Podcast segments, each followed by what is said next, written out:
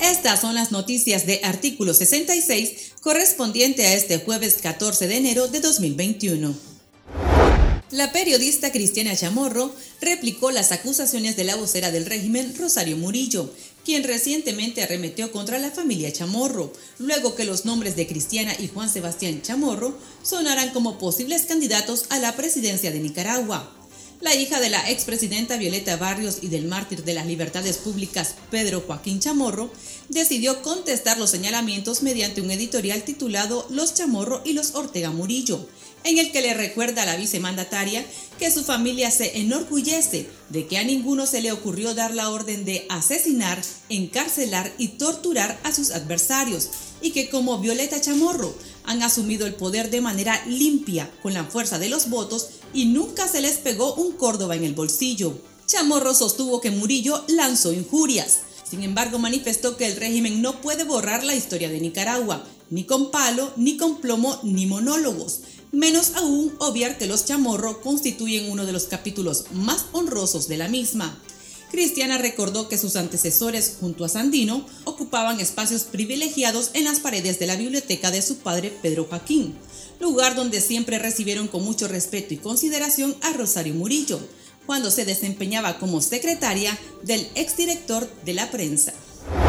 La coordinadora de comunicación del gobierno, Rosario Murillo, aprovechó nuevamente su comunicación diaria a medios gubernamentales para despotricar contra sus opositores y hablar de valentía, en el marco de la conmemoración del asesinato del sandinista Leonel Rugama. Escuchemos a Rosario Murillo. ¿Y qué dijo Leonel Rugama? Que se rinda tu madre.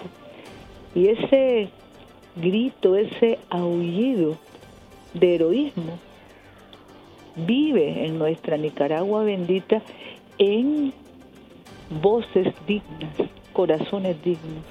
Nicaragua es libre porque tiene hijas e hijos que la aman.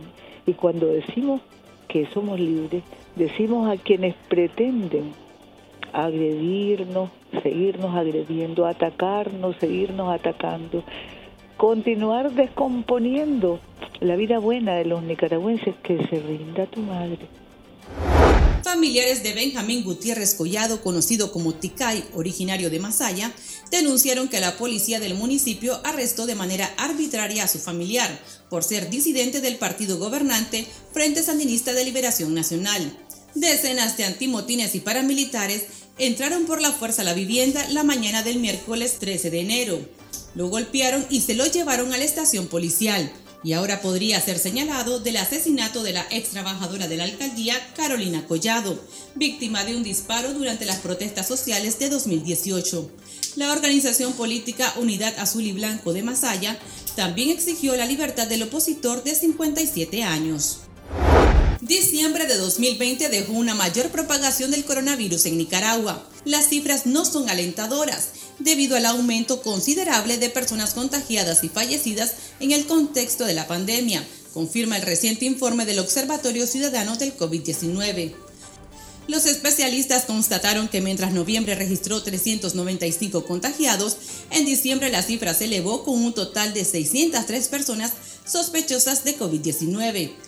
La cifra de fallecidos que iba a la baja desde septiembre, cuando se registró 49 decesos, 31 en octubre y 25 en noviembre, presentó un aumento en diciembre con 61 personas fallecidas en el contexto de la pandemia.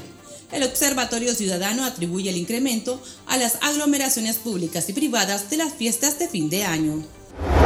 Más de tres días lleva ingresado en la unidad de cuidados intensivos del Hospital Vivian Pelas el médico ginecobstetra Bismar Somarriba, de 52 años, tras presentar COVID-19 severo. Familiares aseguraron que el doctor comenzó a presentar síntomas asociados a la pandemia en la primera semana de enero, lo que lo obligó a dejar de trabajar. La unidad médica nicaragüense destacó que el doctor Somarriba ha estado atendiendo en la primera línea a pacientes, incluso les daba seguimiento desde su casa y fue contagiado de este virus.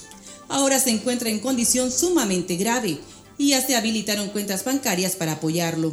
La organización hizo un llamado a la población nicaragüense a que tome las medidas higiénicas máximas para prevenir el COVID-19. Estas han sido las noticias de Artículo 66. Para esta y otras informaciones, visite nuestro sitio web www.articulo66.com. Síganos en Facebook, Twitter e Instagram y suscríbase a nuestro canal de YouTube. Les informó Gabriela Castillo.